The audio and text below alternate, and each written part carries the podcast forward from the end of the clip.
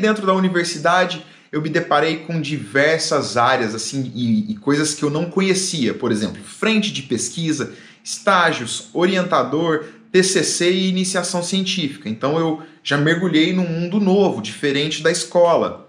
E aí eu já pedi para o professor lá de zoologia, que era um herpetólogo, a me liberar para eu ter acesso à coleção científica, para eu começar a estudar os animais ali fixados no museu.